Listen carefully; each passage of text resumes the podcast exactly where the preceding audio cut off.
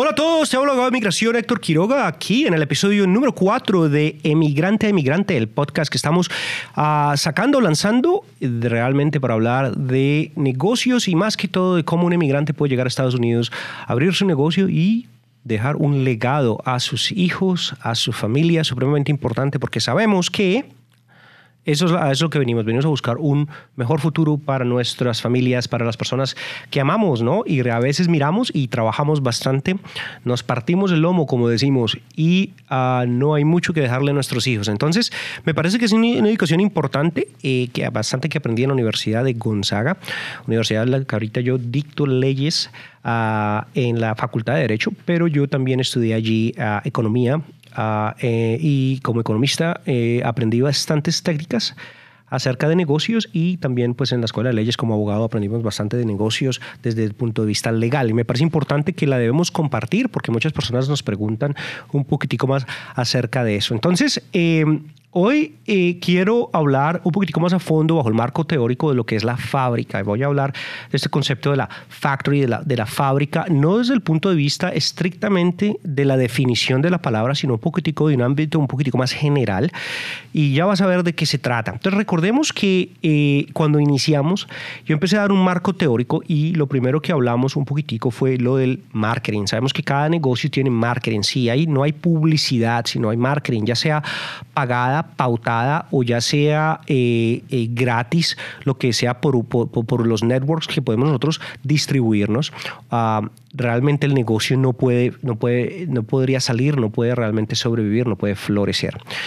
De ahí para allá ah, hablamos de ventas, hablamos de las ventas que realmente es ya, una cosa es tener eh, el marketing, que las personas nos estén llamando para que puedan eh, eh, iniciar un tipo de transacción, un tipo de venta con nosotros y otra cosa es que realmente el prospecto nos llegue y tenga la intención de realmente de iniciar algún tipo de trabajo con nosotros. Y recordemos que este podcast es general, estamos hablando de, pues, esto, le aplica a un negocio de servicios le aplica a un negocio de productos. No importa si estamos hablando de un producto, estamos vendiendo algo, comida, por ejemplo, un restaurante, o un servicio, estamos hablando de un plomero, estamos hablando de cualquier tipo de servicio, así, o un servicio legal, o un servicio, un abogado, uh, de cualquier tipo de servicio. Entonces aplica a los dos. Entonces tenemos que tener publicidad, tenemos que tener buenas ventas para convertir esos prospectos en ya lo que son clientes o lo que son eh, realmente customers que dicen, ¿no? Entonces ahí estamos.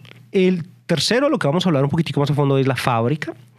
¿sí? Y aquí es donde nos vamos a enfocar realmente ya en lo que es realmente cómo y qué es lo que hay. Entonces, si es, una, si es un restaurante, vamos hablando del restaurante, la cocina, los, los, los equipos y los muebles que vamos a utilizar para poder.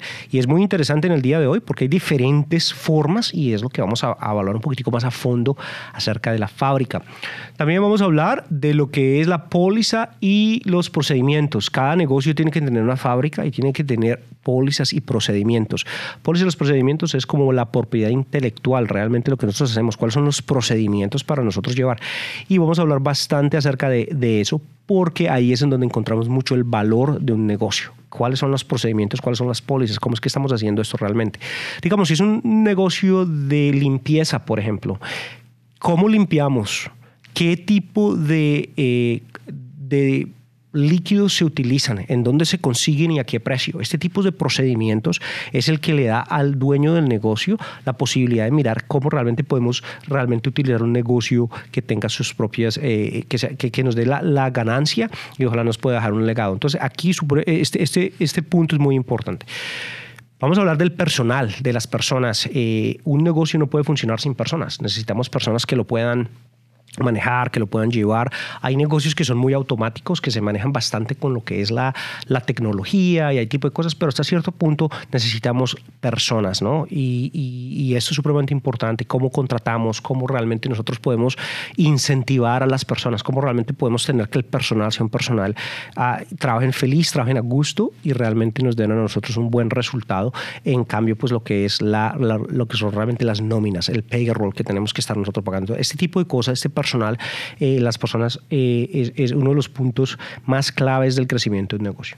Siguiente son los controles financieros. Los controles financieros son cómo miramos un presupuesto, cómo miramos eh, las hojas de balances, el balance sheet, cómo estamos nosotros proyectando eh, las, lo que son las temporadas, ¿no? una temporada de invierno, una temporada de verano, cómo nos afecta esto y cómo nosotros podemos anticiparnos para hacer algún tipo de forecast, ¿no? de estar mirando hacia el futuro para mirar cómo nosotros podemos realmente estar mirando, cómo miramos nuestras métricos, ¿no? cómo estamos convirtiendo esos prospectos a que a cuánto grado, cuánto por ciento, este mes nos fue más, mejor o no esta semana nos fue mejor o no. Entonces, este tipo de, información es supremamente importante porque nos dice a nosotros el pulso del negocio, lo, podemos, eh, podemos eh, lo vamos a estar estudiando. Lo último, y me parece importante, es la mentalidad, es nuestra posición como los negociantes, de que sí se puede, de que sí podemos salir adelante, de que si otra persona lo pudo hacer, nosotros también, que tenemos todas las bases aquí para hacerlo y a veces es un poquitico más de lo que es el mindset, la mentalidad, también es un tema muy importante y hasta cierto punto. En el episodio pasado hablamos de que realmente ningún punto es más importante que el otro, hablamos como que a veces marketing se lleva un poquitico más la el título es lo más importante porque si realmente no nos llaman, pues realmente el negocio no empieza. Desafortunadamente, pues, pues, yo la verdad pienso que esto no es correcto, que eso es una mala, mala educación que hemos tenido, porque realmente todos estos puntos están. Todo negocio que tú ves cuando tú manejas en el, en el, en, el highway, cuando tú ves cualquier negocio o cuando estás manejando y, y ves negocios de negocio, negocio, negocio, negocio, todos tienen estas siete partes. Ya lo sepa el dueño o no. Ahí estamos. Eh, todos lo tienen. Lo que pasa es que tenemos que saber. Y un negocio se puede medir el crecimiento y sus ganancias estrictamente basado en qué? En saber si el negocio está manejando, está desarrollando estos siete puntos, ojalá colectivamente. Pero al centro está la mentalidad, y me parece supremamente importante. Si yo pues, tuviera que realmente estuviera forzado a decir cuál es la más importante, a mí me parece que la mentalidad es supremamente importante. Yo creo que la más, la, más importante de estos, de estos siete puntos. Entonces, el día de hoy me quiero eh, enfocar más en la fábrica. Recordemos que ahorita simplemente estamos eh, poniendo el marco teórico y de ahí para allá nos vamos a enfocar en cada uno de ellos a fondo y vamos a empezar a traer personas que nos van a hablar por teléfono, nos van a contar sus historias y vamos a estar eh, desarrollando este tipo de cosas. Entonces, síganme, por favor. Mm, vamos a poner lo que es el groundwork, que es, el, que es toda la temática, el marco teórico, y ahí vamos a empezar a desarrollarlo y ojalá sea un bonito proyecto para que todos que podamos crecer y dejar una ganancia a las personas que vamos, a nuestra familia, a nuestros hijos. Entonces, la fábrica. La fábrica eh, es lo que nos referimos nosotros en el espacio físico, lo cual no tiene que ser, pero es realmente lo que estamos hablando de equipos y lo que es el a los, los muebles. Entonces, hay negocios en los cuales eh, los equipos son supremamente importantes. Digamos, un fotógrafo, por ejemplo, eh, la pregunta usual del fotógrafo es, bueno, eh, ¿qué tipo de, cámaras voy a necesitar? ¿Voy a ser Nikon o voy a ser Canon? Es una buena pregunta porque si, si nos vamos con una marca que no es, los lentes y las, las cámaras no enfocan, entonces el costo. Entonces, eso se puede establecer. Eh, lo que son los equipos.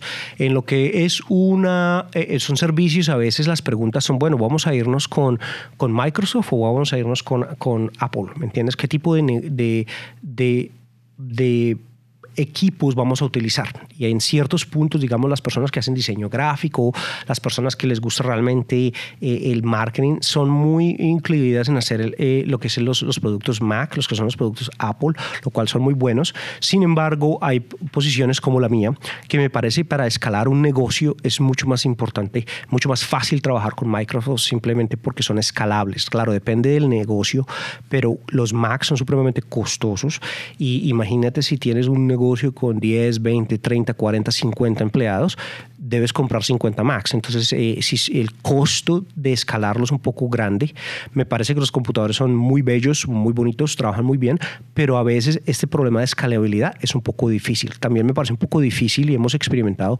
desde el punto de vista de manejar máquinas que entre ellas lo que es la IT, ¿no? Realmente eh, eh, Mac es un poquitico individualista para lo que son los creativos, me parece muy bonito para los videógrafos, fotógrafos, marketing, trabaja muy bien con los productos de Adobe, me parece muy bien, pero cuando vamos realmente a un mercado a buscar, usualmente la, lo de Microsoft es un poquitico más accesible y los costos un poco más bajos. Ahora, en esto hay bastante debate, pero es algo que tenemos que mirar y a mí me parece que depende de cada negocio y depende del gusto y la tolerancia. Si realmente entramos al negocio a crecerlo eh, y vamos a necesitar mucho personal, entonces pues es una consideración me parece importante. Si realmente va a ser un negocio que se ha manejado por pocas personas, pues de pronto un computador un poquitico mejor, un poquitico más bonito, un poquitico más fuerte, me parece que la inversión pues no, no, no justificaría, eh, no, justificaría no hacerlo. O sea, se justifica tener la entonces depende del negocio. Eh, eh, desde el punto de vista de equipos. Pero bueno, usualmente las personas me dicen, bueno, es local. Realmente, ¿qué local vamos a abrir? Vamos a abrir con un negocio en el cual nosotros tengamos una, ah, una tienda ¿sí? donde haya una persona, nosotros podamos atender el cliente, ya sea una oficina, ya vamos a tener ese tipo de rentas y vamos a hablar en otros episodios realmente de cuáles son los contratos, qué, qué problemas hay con los seguros, eh, quién tiene que remover la nieve, este tipo de cosas que tenemos que tener consideraciones hacia el punto. En este momento lo que es importante es que tenemos que hablar que hay como dos diferentes, la fábrica eh, incluye dos diferentes de localidades. La una es la localidad especial, como dije, la tienda, ¿no? en donde la persona va, compra un restaurante, ahí está, y hay que mirar exactamente cuál es el punto. Recordemos que en el marketing y en PC nosotros hablamos de, tres puntos supremamente importantes. El primero es cuál es el mensaje al mercado, qué es lo que estamos realmente nosotros vendiendo, cuál es el servicio. Segundo, nosotros hablamos del avatar, ¿no? ¿Quién es el cliente? Entonces, por ejemplo, eh, si nosotros somos un restaurante de comida italiana, pues, ¿qué pasa? Este, este, este, eh, este local tiene que que resemblar nuestro mensaje y tiene que saber. Entonces es una comida ah, italiana, tenemos que abrirlo para que los niños vengan, porque sabemos que ninguno de nuestros clientes van a ser niños, van a haber familias que vienen, traen a sus hijos, entonces tenemos que tener, tenemos que tener eso en cuenta. Si vamos a hacer un restaurante de comida rápida en la cual estamos realmente, nuestro mensaje es, eh, vamos a estar vendiendo el almuerzo simplemente a ejecutivos que trabajan en el centro, en el downtown de la ciudad, realmente pues eh, tener grandes mesas para, pues, para niños, de pronto no es como el objetivo primordial, porque realmente estamos mirando lo que es muy rápido, es comida rápida, no es, no es una situación, no es un, no es un restaurante de familia en donde las personas vengan y entretengan, ¿me entiendes? Entonces, esto es importante porque el marketing va a dictar el mensaje y allí es como vamos a estar. Entonces, el local tiene que estar eh, en lo más, obviamente, el, lugar geográfico donde este local va a existir tiene que estar cerca a los clientes y es una de las cosas, de los primeros errores que yo veo. Eh, muy rápido en negocios que están fallando es que nosotros abrimos un local en lo que es conveniente al dueño del local. Entonces, por ejemplo, eh, las personas abren un local cerca de la casa, porque está cerca de mi casa y me gustaría ir allá y no, no quiero yo manejar por más de 5 o 10 minutos, no quiero estar en mi automóvil por 5 o 10 minutos, entonces lo voy a hacer cerca. Eh, está bien que sea conveniente, pero hasta cierta medida lo importante es que sea conveniente para el cliente, no para el dueño. Y esto es un poquitico importante porque el negocio está para servir al cliente y darle ganancias al dueño, no al contrario. El negocio no está para darle ganancias a los clientes y conveniencia del dueño. Eh, es importante que esta relación la, la entendamos muy, muy claramente. Entonces, el local y las decisiones geográficas tienen que ser basadas en los clientes. Los clientes quieren venir. Por ejemplo, una de las cosas que yo me di cuenta muy rápido cuando abrí mi firma de abogados es que los clientes querían, primero, no pagar por el parking. Es supremamente que si ellos quieren parquear su vehículo, no quieren pagar. Entonces eh, eh, me di cuenta muy rápido que la, la, preferencia de ellos y me escogían a mí como abogado al principio porque realmente no querían venir y tener que irse hasta, hasta el centro, manejar sus vehículos al centro y allí tener que pagar por la hora y en la consulta estar estresados si les van a dar un ticket. ¿no? Entonces fue mucho muy importante para mí para reconocer que donde yo voy a poner mi locación era importante para que los clientes pudieran tener espacios abiertos y importantes que no tuvieran que pagar. Así me tocara a mí absorber el costo. Entonces es muy importante conocer demográficamente el avatar, quién es el cliente y estarlos para ellos, supremamente importante. Segundo, supremamente importante de todas formas que miremos eh, eh, también esto de los equipos, ¿no? El, el, restaurante, la oficina, el local, lo que nosotros estamos haciendo es para el cliente. Si somos, digamos, una, uh, somos contratistas, es importante que si el cliente, de pronto el cliente no viene a nosotros, entonces la fábrica realmente va a ser eh, los, las trucks, los camiones, las, las trocas, lo que nosotros usamos para ir hasta el cliente y que el cliente vea que nosotros tenemos herramientas, que nosotros tenemos eh, escaleras, que tenemos cables, que tenemos lo que tenemos, porque esa va a ser nuestra oficina, es una oficina movible. Entonces, hasta cierto punto, así sea un vehículo, califica bajo el ámbito de lo que es la fábrica.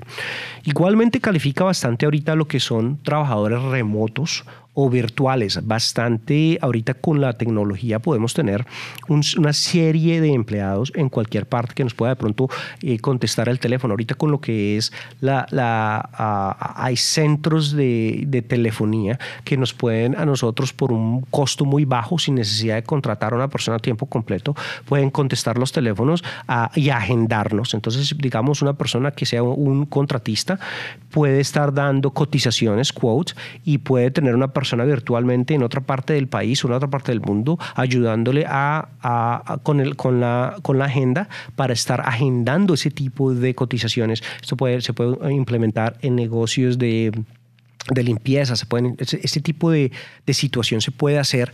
En los show notes vamos a poner un poquitico de esto. Es una de las eh, compañías que eh, nosotros usábamos al principio, ya no la usamos porque ya eh, mi, mi, negocio ha crecido lo suficiente donde todos trabajan para mí tiempo completo, pero lo que es a, Cold Ruby, ¿sí? Call receptionists, son negocios que pueden, y los trabajan en español y en inglés. Hay personas que trabajan en español y en inglés y las personas nos pueden ayudar con los teléfonos de esa forma. Entonces nos puede bajar a nosotros el costo, pero de todas formas estar ayudando. Entonces la fábrica, una vez más, estamos hablando no solamente del lugar de, de, venta, puede ser un restaurante, el restaurante está allí, pero los teléfonos pueden ser eh, completamente, eh, eh, y las agendas y todo lo que se puede llevar desde una persona, desde un lugar completamente diferente. Entonces, la fábrica incluye todo esto, e, e, esta información del negocio de cómo y lugar se lleva esto. Con lo que son los muebles, eh, la mayoría de muebles depende del negocio, la verdad. Si es un negocio, es un contratista, pues los muebles realmente son las herramientas como tal que se deben llevar. Pero, por ejemplo, para mí, que fue una ah, oficina, eh, nosotros empezamos todo con muebles de Craigslist, ¿no? Fueron 200 dólares lo que nosotros ocupamos para realmente tener un buen sofá, más o menos esto. Entonces, el, el gasto. Entonces, mi consejo usualmente es en lo que son los equipos, realmente poner un buen presupuesto, porque entre mejor tengamos equipos, tecnología, podemos nosotros crecer, los equipos de pronto son un poquitico mejores, no se dañan tanto, eh, tenemos buenas, buenas, buenas, esto es bueno tener un buen, un buen teléfono celular en el cual nosotros podamos estar en contacto con los clientes y contacto con todo, que tengamos ojalá internet, ese tipo de gastos me parece que sea un poco ah, ah, efectivo, me parece una buena cosa, nosotros hemos tenido de todas formas eh, equipos que nos han durado ya una década y que hay que cambiarlos no porque se dañaron, sino porque ya están un poco obsoletos, pero sabemos que realmente han aguantado todo este tiempo me parece, me parece una buena cosa. Lo que es, eh, para empezar, lo que son los muebles, a no ser de que estemos hablando de, ah, de cosas un poco especializadas, como digo, lo que lo digo, herramientas para un contratista, me parece que los muebles y se puede decorar y se puede de todas formas a iniciar un negocio con no mucho, lo que es la pintura, lo que son algunas fotos, ese tipo, dependiendo del tipo de negocio, repito, se puede de todas formas conservar un poquitico del presupuesto y de pronto pasarlo a lo que son los equipos. ¿no? Entonces, la definición de un equipo, para nosotros estar aquí eh, un poco claro, es cualquier cosa que nosotros eh, lo ponemos en la pared. Si, lo, si nosotros lo conectamos a la pared, ese es un equipo. Si no lo conectamos a la pared, estamos hablando de un mueble. Y esto de un inmueble y un mueble es un concepto legal que vamos a visitar luego. Un inmueble quiere decir que no se puede mover. La palabra i implica que no se puede mover. Entonces estamos hablando de finca raíz o lo que es real estate casas, no lo podemos mover, ¿no? Es muy difícil. Un mueble es algo que nosotros podemos manejar, lo que es una silla, lo que es este tipo de cosas, se puede manejar. Entonces lo que son los muebles, me parece que se puede ahorrar ahí y se puede transferir ese tipo de presupuesto a lo que son los equipos. Los equipos son importantes porque nos pueden dar muchísima flexibilidad, podemos un poquitico más, no en los equipos más costosos necesariamente, pero realmente si nos vamos con los más baratos, nos puede afectar en el futuro y realmente no podemos tener como ese esa, esa, esa eh, es esa confianza de que el equipo nos va a responder en el momento que realmente lo necesitamos. Entonces la fábrica puede ser así. Tenemos fábrica que puede ser eh, remota o virtual. Estamos hablando de, posibilidades ahorita que hay bastante tipos de empresas que están empezando y empiezan a manejar un equipo virtual. Como saben, nosotros tenemos diferentes oficinas en diferentes partes del país y estas oficinas están eh, entre ellas mismas, se, se comunican por intermedio de lo que es la tecnología, el IT, ah, las firmas eh, se contactan sin ningún problema. Yo puedo trabajar desde mi casa, desde mi carro, desde y cualquier oficina y es como si estuviera en, en, mi, en mi propio escritorio trabajando cualquier tipo. Entonces, esta forma digital es supremamente importante porque puede ser ah, utilizada hasta en negocios que no son necesariamente eh, servicios, pueden ser, eh, puede, puede, ser la venta de producto, se puede manejar hasta cierto punto. La fábrica también incluye cosas como por ejemplo el website, ¿no? ¿En dónde va a estar? Eso lo vamos a hacer nosotros, eh, vamos a comprar un servidor para nosotros tenerlo o vamos a ir en línea a tener nuestros propios websites allí. Un website se puede abrir relativamente fácil, hay diferentes tipos de sistemas en este momento que se pueden eh, usar como WordPress que son gratis, eh, en donde podemos hacer un website relativamente rápido, lo único que hay que comprar es el domain, el domain es, es la dirección, ¿no? Entonces eh, mi dirección es quirogaloffice.com o abogadoquiroga.com, se, se compran, se puede comprar por GoDaddy, Bluehost, Host, Monster, una vez más, todos estos links están en el, aquí en lo que son las notas del show para que la, sigan en, el, blog en el website, ahí estamos, para, para que ustedes lo puedan mirar, pero son cargos nominales, ¿no? Nosotros por más o menos 200 dólares al año, a más o menos 12 dólares mensuales, 15 dólares mensuales, se puede tener un website con toda la, con toda, con todas las de la ley, ¿no? Y eh, estamos ahí. Lo único que sería el diseño gráfico, que ya eh, hay plantillas, lo mismo WordPress te da plantillas, si tú lo quieres hacer tú mismo puedes jugar un poco con esto o si no puedes contratar a alguien que te pueda ayudar, pero eh, se puede manejar y ahí mismo con el domain tienes tú, puedes abrir tus propias cuentas de correo que tengan tu, tu nombre y se ve mucho más eh, profesional. ¿no? Entonces, este, este tipo de, de, solución me parece, me parece que las personas en su fábrica, cualquier, cualquier negocio, sí debe tener una página web, a no ser de que sea un negocio que no vaya a ir al consumidor. Recordemos que hay dos tipos de negocios generalmente. Es el negocio de negocio a negocio o de negocio a consumidor. De negocio a consumidor es cuando vamos a la pues al mercado y estamos vendiendo un producto o un servicio al consumidor. De negocio a negocio es cuando nuestro, nuestro cliente es un... es otro negocio. Entonces, digamos, una persona que venda servilletas, ¿no? Y estamos en el negocio de servilletas, pues vamos a vendérselas no al público, sino de pronto a los restaurantes.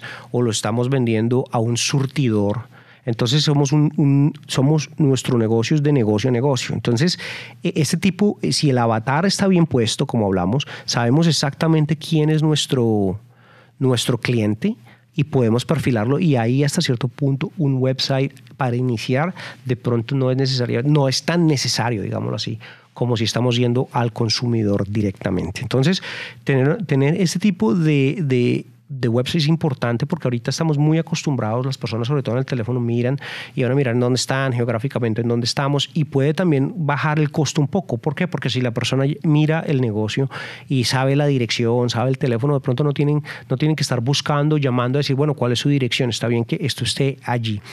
Eh, estamos en eso. Entonces la fábrica realmente es el lugar y qué tipo de contrato vamos a abrir. Usualmente los contratos nos los ofrecen, eh, puede ser un contrato de mes a mes, lo cual es un poco peligroso, porque si vamos a abrir un, un negocio supremamente importante, saber que tenemos que tener estabilidad.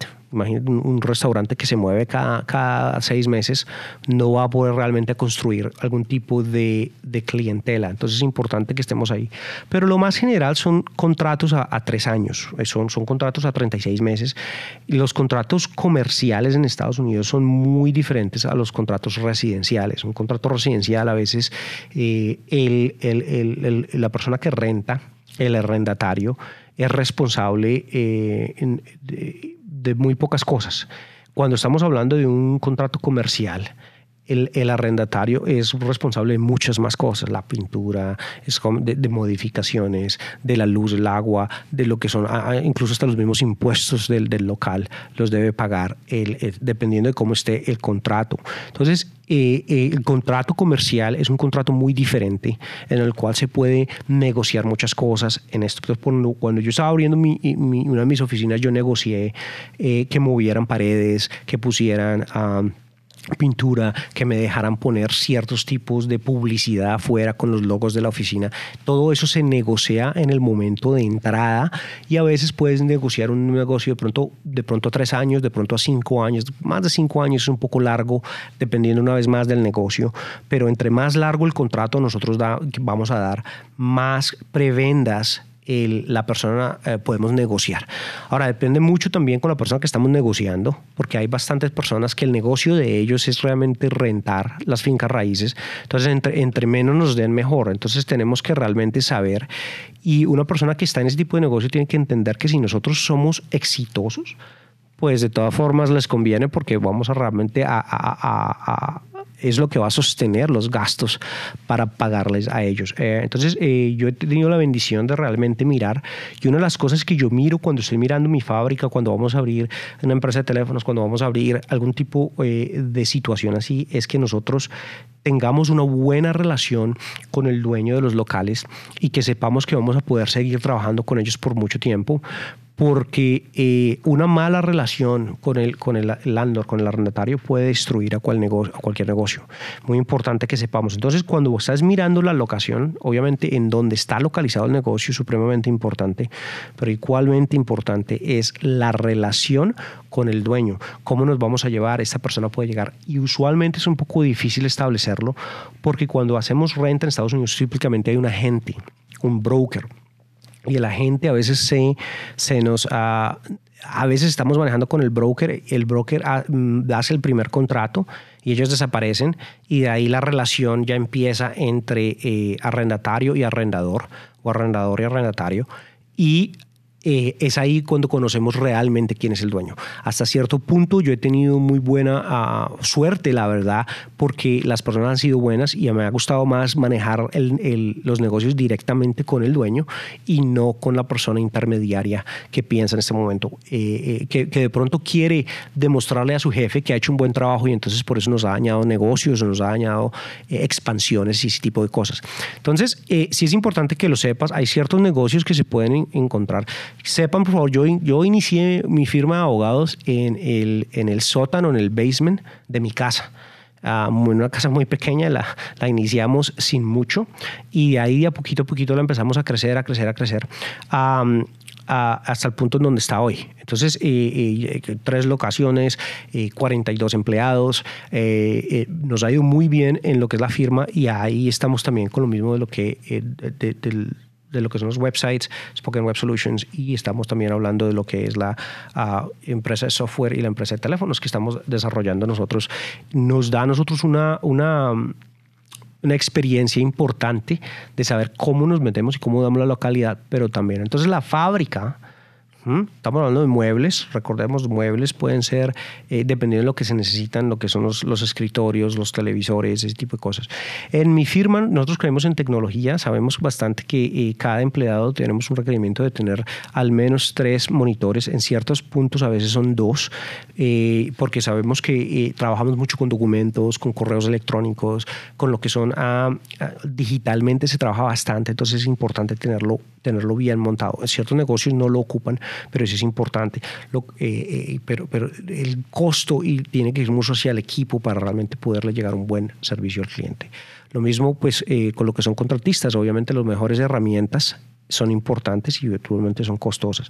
Lo que son los muebles en ciertos puntos pueden ser un poquitico más. Lo importante es que estemos enfocando cómo abrimos el negocio, cómo está en el cliente y el avatar, en el mensaje que estamos llevando y en el avatar, que es, es supremamente importante. Y creo que, creo que eh, eh, esto, sí, eh, eso es uno de los errores que más se ve que no, no, estamos enfocándolo bien y por eso estamos llegando a una locación que no es, porque es conveniente para el dueño o porque no estamos mirando exactamente el crecimiento. Una de las cosas que es importante que sepamos es que de todas formas cuando estamos hablando de contratos en la fábrica, que estamos hablando de tres años, cinco años, a mí me parece que uno de los problemas más importantes que nosotros hemos tenido, uno de los problemas más grandes, digamos, es que al contrario el crecimiento ha sido, ha estado ahí, ha estado, y al contrario los contratos nos está restringiendo. Entonces una de las cosas como abogado que yo hice fue negociar contratos que me dejaban salir si yo estoy creciendo más. Entonces eh, le, daba, le decía a, los dueños, mire, usted tiene, usualmente estas personas tienen diferentes edificios, diferentes partes. Le digo, si yo crezco, si en tres años yo crezco más y voy a necesitar más espacio, necesito que usted me diga a mí que me va a dar otra oficina o que me va a dar otro, otro lugar para yo poder expanderme de cierto punto en buena fe. Eh, entonces, usualmente eh, el arrendado, el arrenda, la persona dando el arriendo nos va a decir a nosotros, hombre, ok, eso va a pasar ¿Qué pasa? Con el tiempo se han dado cuenta que, que, que, ha pasado ya bastantes veces en donde yo tengo que venir y decir necesito otra oficina, necesito otra oficina, necesito otra oficina, necesitamos más espacio porque empezamos a expandernos, a expandernos, a expandernos. Entonces es importante saber que de todas formas eh, eh, eh, tenemos los dos problemas. ¿no? Usualmente es la mentalidad de, bueno, ¿qué tal si yo no puedo? Yo no quiero estar aquí metido por tres años, ¿qué tal que yo no pueda? Usualmente es la mentalidad, ¿sí? Y la otra mentalidad es ¿qué tal que nos restringamos mucho y estemos creciendo? Y no, entonces una de las cosas que tenemos que evaluar desde el principio cuál es el mensaje y hasta qué punto, hasta dónde queremos llegar, eh, que puede ser negociado y hablado entrando, porque un contrato comercial es un contrato muy, muy diferente a un contrato residencial, que usualmente es lo que estamos acostumbrados cuando estamos mirando a propiedades. ¿no?